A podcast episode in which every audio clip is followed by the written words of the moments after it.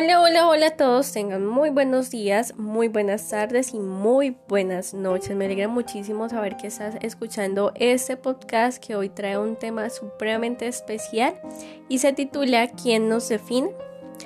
Hoy me pregunto quién define lo que soy. Si lo que fue hace un tiempo ya no hace parte de mi vida. Quienes me conocieron hace 5 años o 10 no tienen ni idea de la mujer que soy. Qué mal que vivamos en un mundo que no dude golpearnos con sus palabras o señalamientos y aún así le sea imposible tener la palabra perdón en su vocabulario. Y es que allá afuera nos enseñan que podemos hacer todo bien, pero ante el mínimo error, entonces todo eso acaba. Siempre he pensado que todos en algún momento hemos fallado, pero aún así Dios nos regala todos los días una oportunidad para avanzar. O díganme algo, ¿Qué hubiera sido de la vida de Pedro que negó al mismo Jesús o a Pablo que perseguía y mataba a cristianos? Si Dios no hubiera salido a su encuentro, si Dios no hubiera cambiado como ese chip que aunque el mundo los juzgara, Él siempre iba a estar con ellos, cambiando esa mentalidad y haciéndoles entender que ellos eran especiales por lo que eran para Dios, no para los hombres. Ahora esta perla es mejor.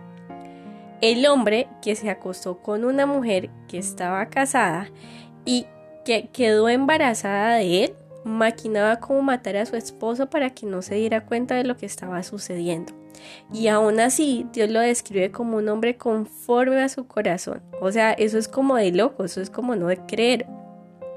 Con esto quiero decirte que tu pasado no te define. En Dios todas las cosas son hechas nuevas. Su amor es tan grande que perdona y olvida nuestros errores. No nos juzga, nos enseña y nos cuida como a la niña de sus ojos. Es un Dios que restaura y cambia todo lo malo para bien entonces se convences completamente que su amor es grande e inexplicable, que cuando caemos Él es quien nos levanta y sana. Así que perdónate por cada error. No dejes que tu mente se deje minar con pensamientos que terminarán haciéndote sentir menospreciado y vulnerable. Entiende que eres lo que Dios dice que eres. Eres lo que Dios determinó y no lo que el mundo o las demás personas están diciendo. Hay que aprender a vernos de la forma que Él lo hace.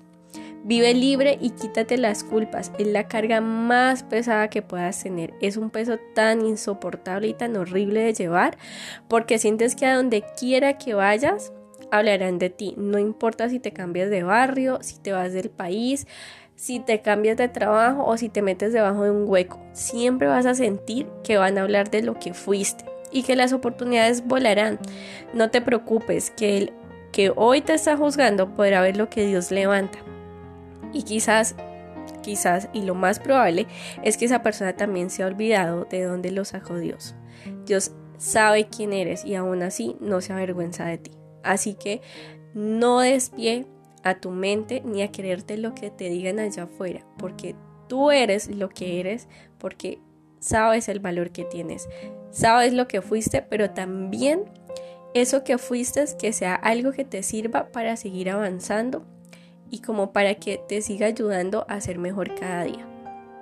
Yo tomé la decisión que todo lo que alguna vez fui, todo lo que alguna vez hice en mi pasado, fuera algo de lo cual yo pudiera hablarles a otros, fuera algo de lo que pudiera ser una ayuda para que las personas no pasen por lo mismo y no se sientan solas o no sientan que simplemente a ellos les pasa eso o que simplemente ellos son los que están viviendo por esa experiencia. Así que eso malo que tuve decidí convertirlo en algo bueno.